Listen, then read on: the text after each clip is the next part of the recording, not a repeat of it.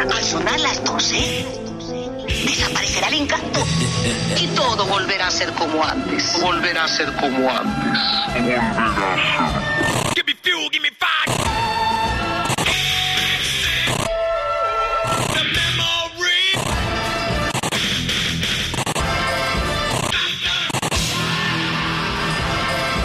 En Rock FM, Metallica, a medianoche. ¡Uh! Que no se nos duerma nadie. Hasta la una de la madrugada, more or less, vamos a estar juntos en esta travesía sonora más fuerte, más potente, más rápida. Bienvenidos a España de nuevo a los cuatro hombres de negro que están en la familia de Rock FM, como a Hetfield le gusta decir siempre, la familia metálica, la familia Rock FM también da la bienvenida a los cuatro hombres de negro. Grandiosos, desde el 83 tuve la oportunidad de convivir en muy distintos lugares y momentos con estos genios absoluto. Desde lo más bajo es la fantástica historia del rock. Eran fans, iban a las puertas de los teatros y las salas a pedir autógrafos a los artistas y acabaron siendo parte grandiosa de la historia del rock más potente. Esto es Rock FM, hasta la una, Morosles, más o menos vamos a estar Rodrigo Contreras y Mr. eh, Saxoman Albert García. Soy el Mariscal Romero, ¿qué os puedo decir? Que tenemos muchas historias, capítulos muy especiales que arrancan con una historia en Nueva York. Estamos en marzo del 96. La banda llevaba cinco años ya sin grabar.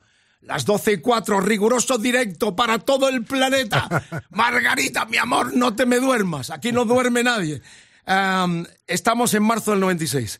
Cinco años después de aquel grandioso Black Album. Qué disco, ¿eh?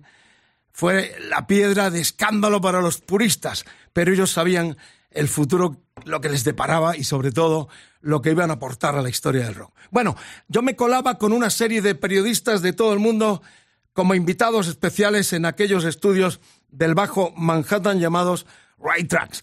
Ahí nos convocaban la compañía de disco en aquel momento de la banda para escuchar lo que iba a ser no se sabía, porque el grupo grababa y grababa para el reemplazo del glorioso Black Album del 91.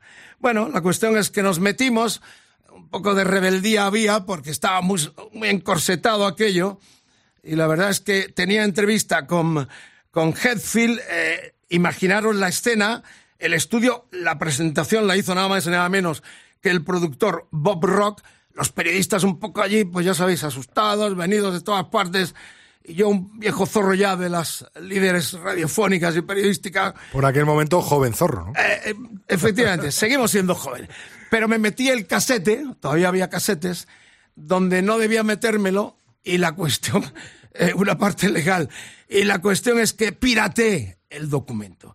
Esto es lo que podéis ver ya en nuestras redes sociales en rockfm.fm, ahí tenéis los documentos eh, que Saxoman ha hecho en un trabajo excepcional documentado de todo lo que voy a contar en estos capítulos en torno a la historia de Metallica que estamos transmitiendo en esta semana tan especial, dando la bienvenida a los Metallicas de nuevo a nuestro país. Imaginaos la escena, estudio, eh, periodistas de todo el mundo, eh, lo estáis escuchando ahí en nuestras redes, eh, si tenéis esa curiosidad, la de la compañía de disco pidiéndome que parara el cassette, Eh, yo grabando, pirateando lo que iba a ser el Load y más tarde Reload, porque en ese momento en la entrevista que tenéis también, Hetfield me dice, no sabemos, tenemos 18 temas y no sabemos. Sería más tarde el Load y después el Reload. Esta es la historia y ahí se escucha perfectamente cómo yo pirateo lo que sería el primer corte de este disco del 96.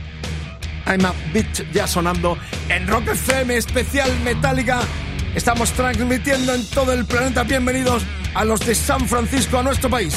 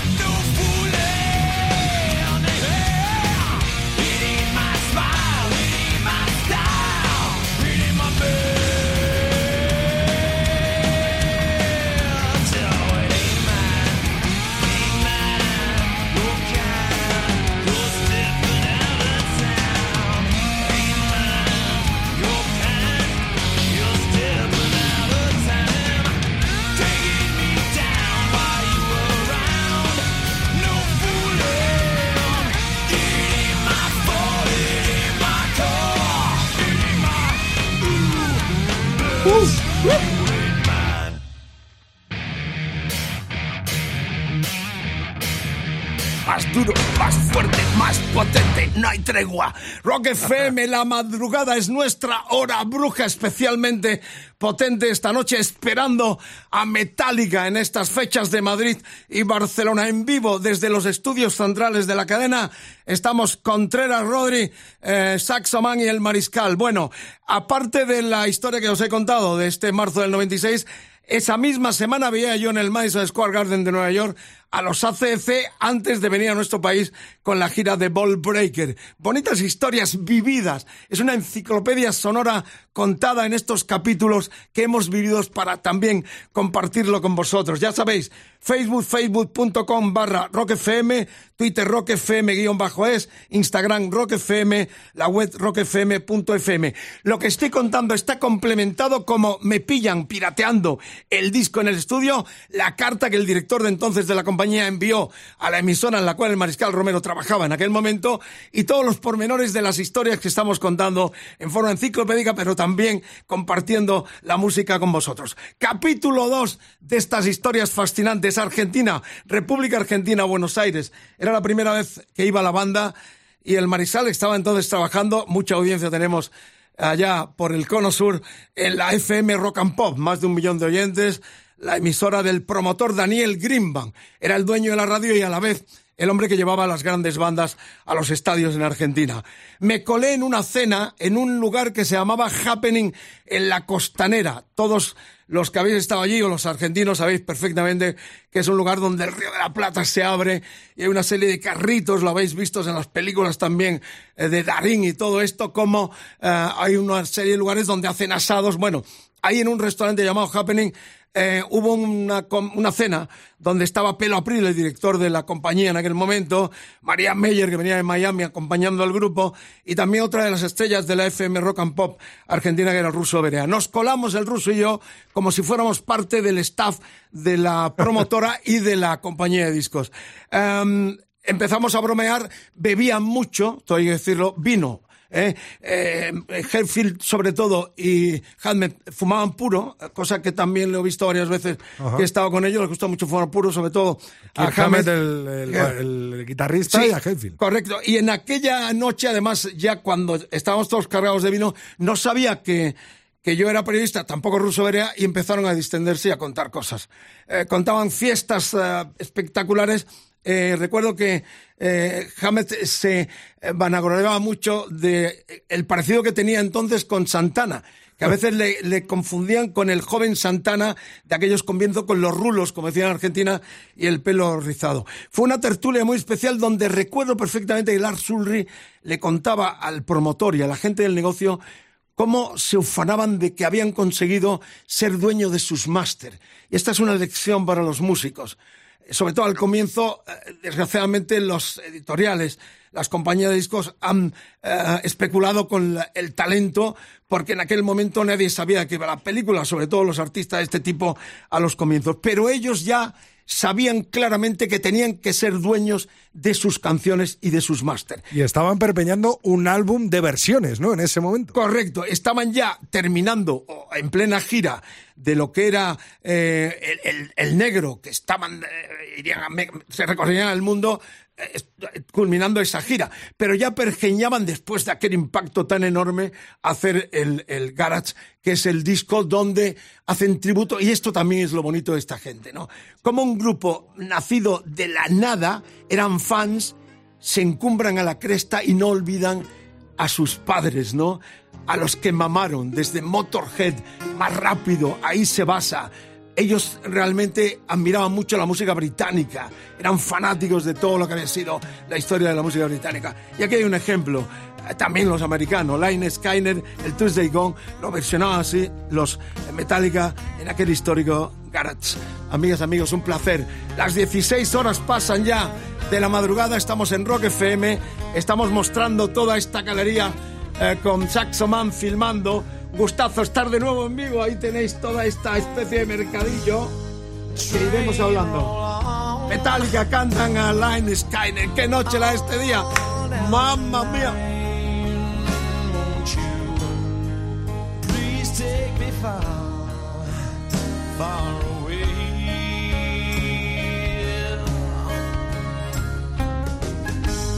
Now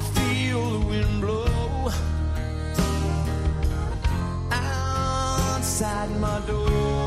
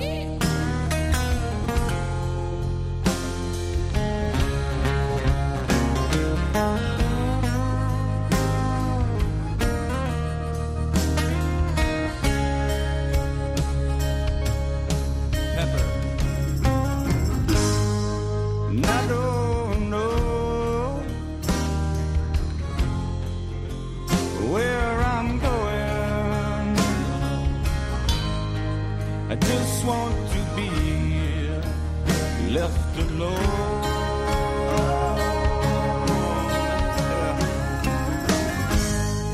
When this train ends, life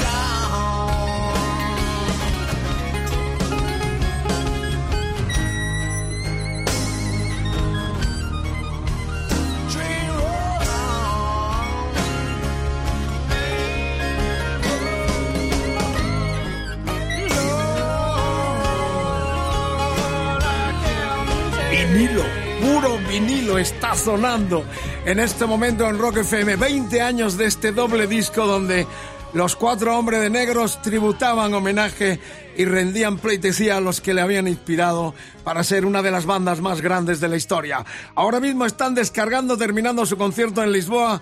En esta visita de nuevo a la península ibérica los tendremos en Madrid y Barcelona este fin de semana y será una joya enorme el poder disfrutarlos de nuevo. Poderío grandioso. No hay que olvidar que esta banda rompen la comunicación del rock and roll dando una vuelta de tuerca nueva a la historia con aquella rapidez. Parecían unos locos. Había hit, bueno, críticos en el 83 en la Heavy hicimos una crítica de un tipo que no entendió nada lo que se venía. Los destrozaron algunos críticos porque rompían de nuevo las comunicaciones. Pero ahí estaba el poder y la imaginación. Unos tipos que venían a quedarse para siempre, eh, eh, rompiendo cabezas de alguna forma, ¿no?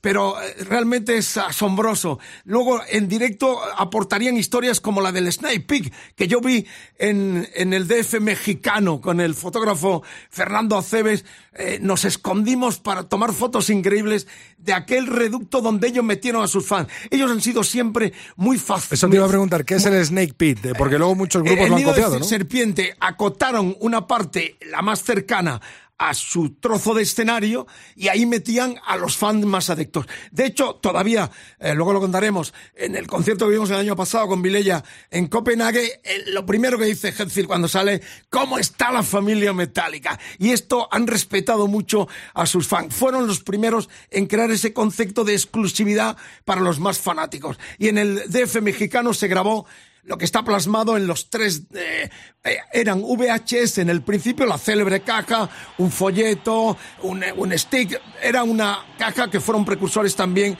donde se contenía pues esta versión del Enter Sandman en este directo Vincent Apurge del eh, 92.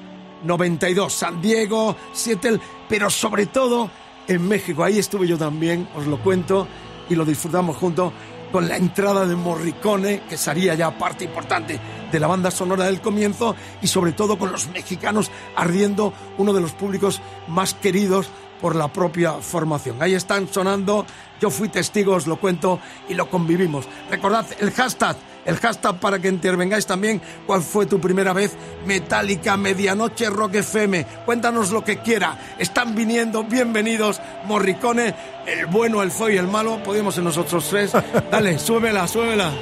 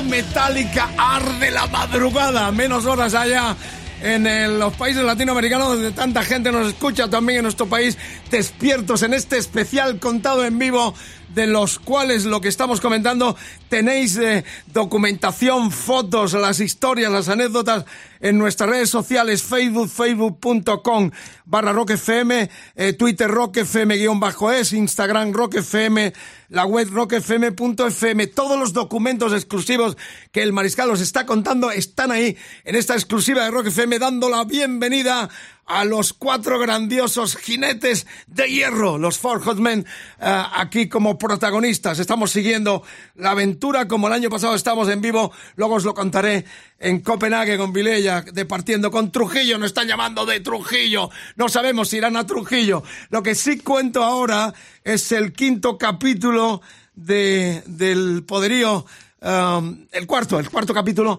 de lo que fue la colaboración con la banda llamada ah, eh, la Orquesta Basura, que son los chicos de una parte muy pobre de Asunción, donde hay el gran basurero de la ciudad, de la ciudad paraguaya.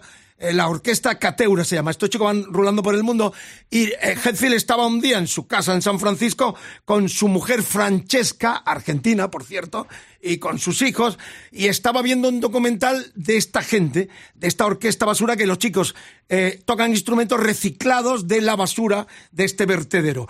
Y Hetfield dijo, quiero que estos tipos, que estos chicos nos acompañen. En la gira que iban a hacer por Latinoamérica, estamos hablando del... Aquí tengo la camiseta, o sea, aquí está, que la traje, ahora la, la mostramos, porque eh, es el 20 de marzo del 2014. Yo estuve allí. Eh, iba también a cubrir el concierto del el supergrupo de La Tierra, una superbanda donde estaba Alex eh, González, el batería de Manal, Andrés Jiménez de Animal, Flavio de Fabulosos y Andrea Quisque de Sepultura, superbanda esta, que abrieron para ellos. Y la orquesta también colaboró con Hetfield, toda la banda ropándoles en el Estadio Nacional de Lima. Fue un suceso enorme. Estos chicos estuvieron también aquí en el 16, en el Teatro Real, tocando con la realeza y la violinista Judith Mateo como parte también del espectáculo. Historia bonita de unos tipos muy humanos, reitero, empezando, empezaron como fans, nunca olvidaron su pasado y rindieron siempre tributo a sus maestros, a lo que se les enseñaron el camino para ser muy buena gente, muy buenos músicos y llegar a la cresta total. Bienvenidos a España, Rock FM es también vuestra radio, sonando Metallica con otra bonita historia, Nothing Matters.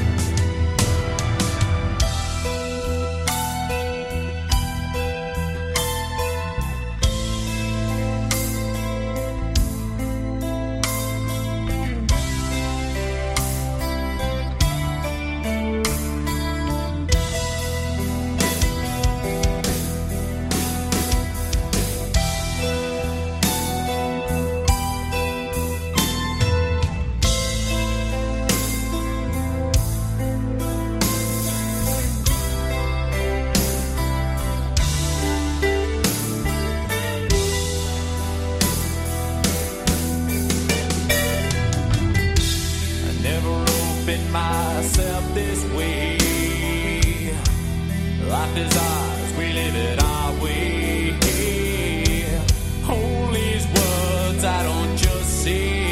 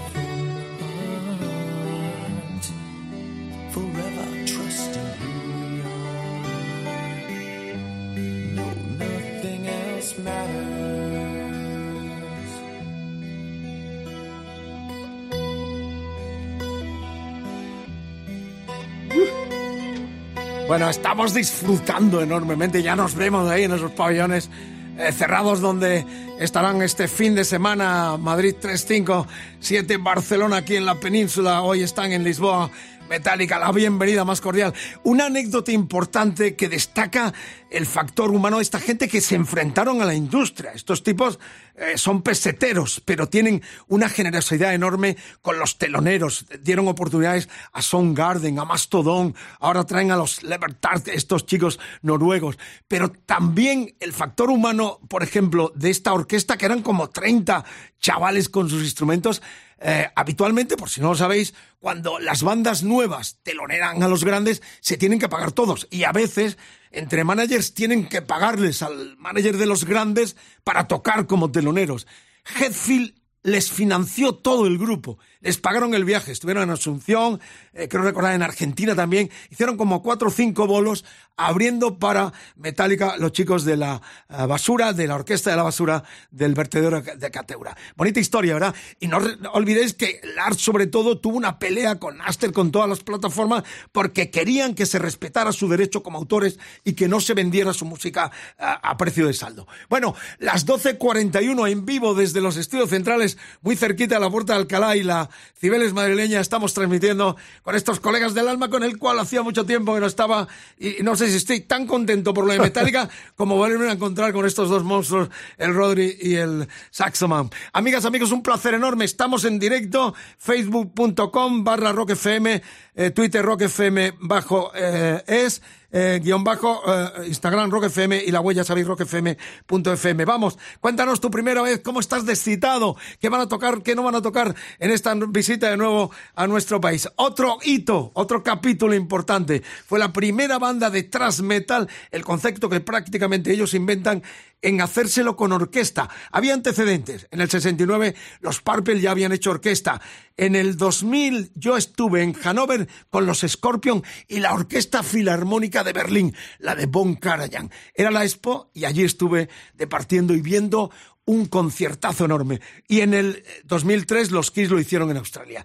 Pero ellos en el 99, lo difícil. De hecho, las imágenes son impresionantes con el director Michael Kamen, que no sabe, hay momentos en cual el director se vuelve loco, porque la orgía sonora de la banda, de esos temas tan rápidos, con la orquesta violines, una gran orquesta sinfónica, es impresionante. Si uno quiere enorgullecerse de lo que es la historia del rock como cultura, ahí se plasma una gran orquesta al servicio de unos músicos que yo ya intuí, porque en el 92 yo los veo en el estadio de Wembley, en el tributo a Freddie A Mercury. Freddie Mercury. Diez años habían pasado desde que eran unos chavales tocando en un local ofreciendo su maqueta a las compañías de disco. Y en diez años, cuando yo les vi en Wembley, con todos aquellos artistazos metidos haciendo transmetal, dije, estos tipos ya son imparables. Tan imparables como llegar, como llegar al 99 en San Francisco y hacer esta joya con la Orquesta Sinfónica de San Francisco, con Michael Kamen dirigiendo. Amigas, amigos, es un honor, es grandioso, es cultura, es FM, es rock and pop, es gloriosa maravilla en Rock FM, la Filarmónica de San Francisco, el disco S&M de Metallica y este Knowledge Clover, que era uno de los temas inédito que interpretaron esa noche con la gran orquesta. Súbeme la 43, pasan de las 12 Rock FM. No te me duermas, Margarita, mi amor.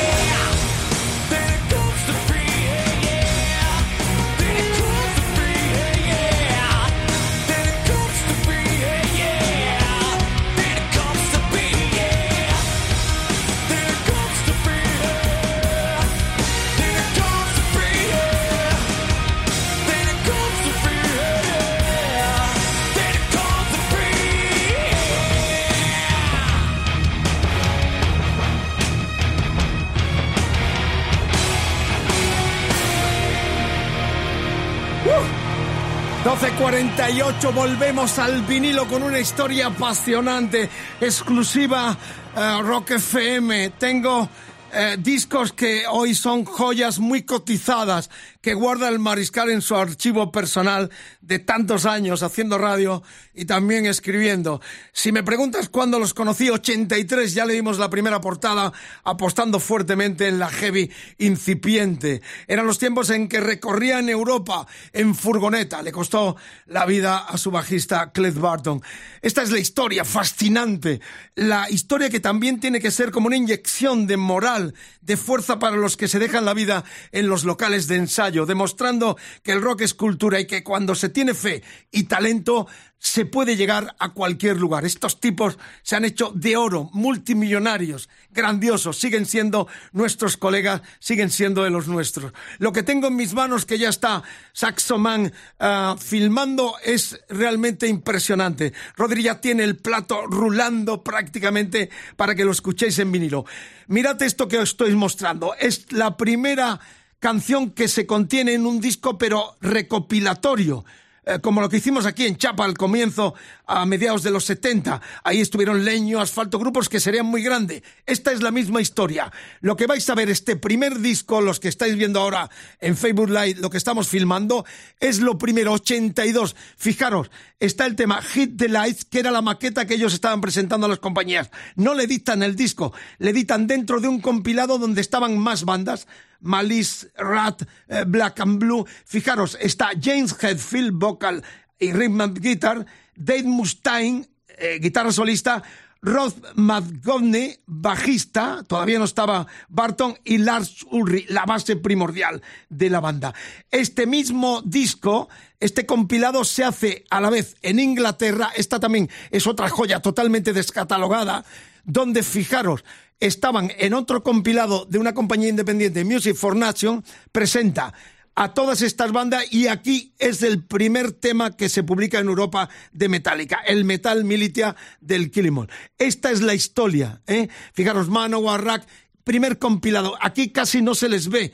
eh, mirar todos los grupos y a ellos casi es una foto un tanto diluida. Este documento, sobre todo este disco, los dos valen muchísimo en, en los subastas, pero este es el americano auténtico del año 82 de la compañía de New Heavy Metal Review, le llamaban directamente Metal Massacre. Y es la que vamos a compañía. escuchar. Eh, Vamos a escuchar ya en esta especial edición con el hashtag Metallica Medianoche Rock FM.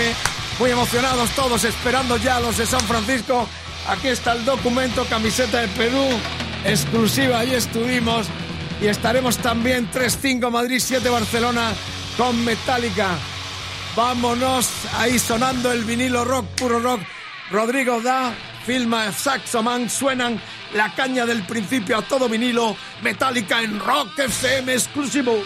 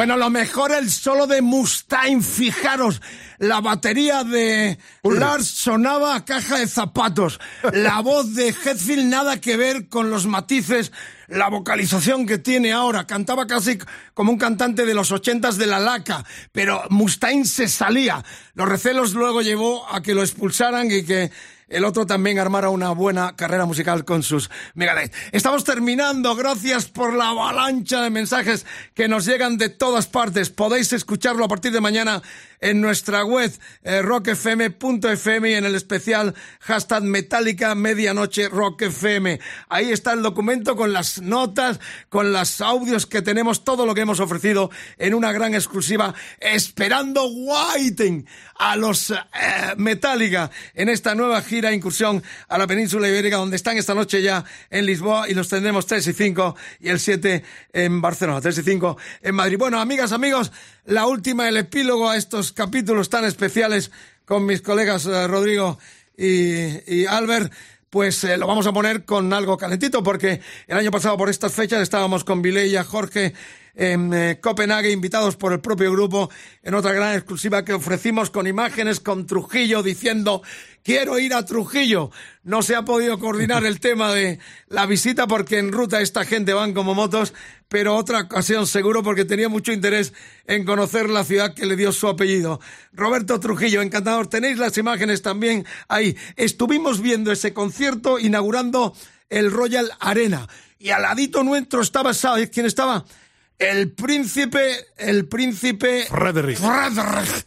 O sea, a ver si la realeza nuestra también la vemos viendo a Metallica este fin de semana, ¿por qué no? El príncipe Frederick estuvo a mi lado y al lado de él Vilella viendo a Metallica. Hay que decir también, es verdad, que eh, Lars es eh, noruego y entonces eh, esta es la realidad. O sea que por eso hay esa condonación y ellos siempre tienen gesto con los con ese país. Bueno, allí estuvimos, entrevistas, todo lo tenéis en Rock FM. Fue unos días antes de la bronca con Lady Gaga en los Grammy, todo lo que conocéis en otra gran exclusiva que tuvimos allí. Bueno, pues esta es un poco el epílogo con el paseo que hicimos también por Cristiana, en la ciudad libre, es una ciudad maravillosa.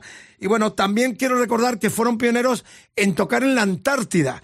En el 2013 estuve a punto de ello de embarcarme en el barco donde viajaron y dieron aquel concierto histórico en la Antártida. Me quedé sin ir, pero seguro que volveremos en algún momento. Como volveremos al directo de Rock FM, amigas, amigos, un placer enorme, producción de trabajo excelente de los colegas de esta radio, que es única en todo el planeta. Gracias por la recepción, por el amor, por la vibración. Sentimos que estáis ahí, sois de los nuestros, como estos chicos. Metallica, con ellos terminamos su último LP, Atlas Rises del Hardwired to Sell. Esta sonará en el setlist las canciones que van a tocar este fin de semana en Madrid, la semana que viene en Barcelona. Buenas noches, Bonanit, también a la catalana. Nos vemos siempre en la ruta, siempre en Rock FM. Dale caña, súbemela, Rodri.